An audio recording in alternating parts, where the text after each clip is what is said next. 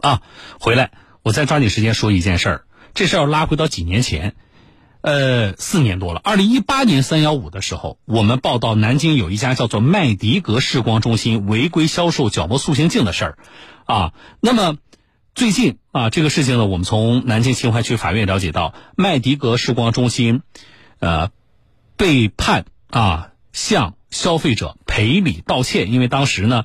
就是佩戴他那个角膜塑形镜的一个学生小邓和他的母亲荣女士，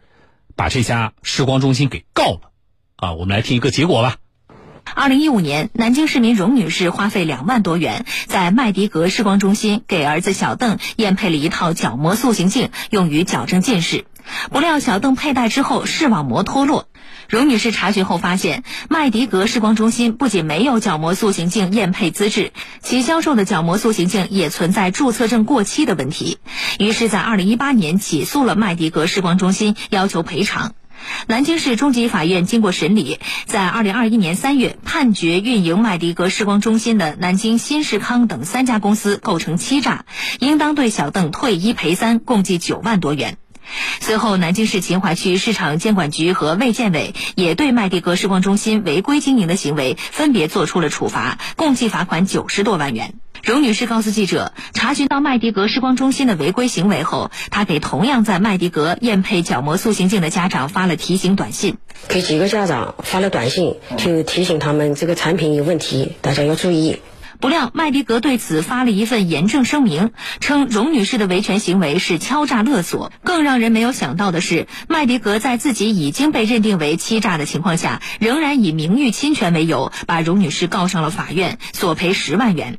最终，麦迪格的起诉被法院驳回。对于麦迪格的做法，荣女士非常气愤。二零二一年八月，她再一次起诉了麦迪格视光中心的运营公司，要求对方向自己赔礼道歉。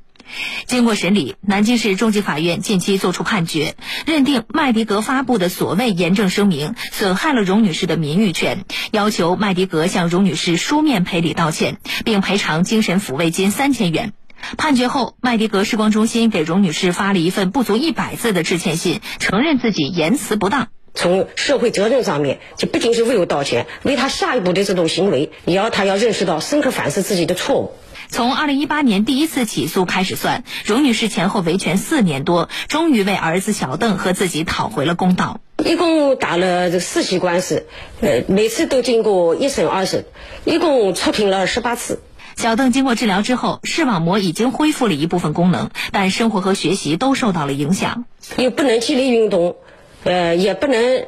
过分劳累。这个否则就容易再次脱落。反正每次我整天就是提心吊胆。对于麦迪格视光中心的致歉信，卢女士对其并不满意，她已经向法院提出审定对方的致歉信内容。关于此次判决，记者又联系了麦迪格视光中心运营方负责人，对方答复称不方便回应。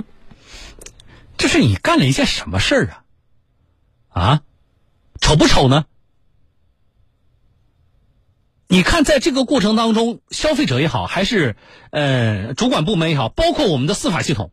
为此付出了多大成本？本身你就错了，啊，还要整这些幺蛾子，我们坚决曝光这样机构啊！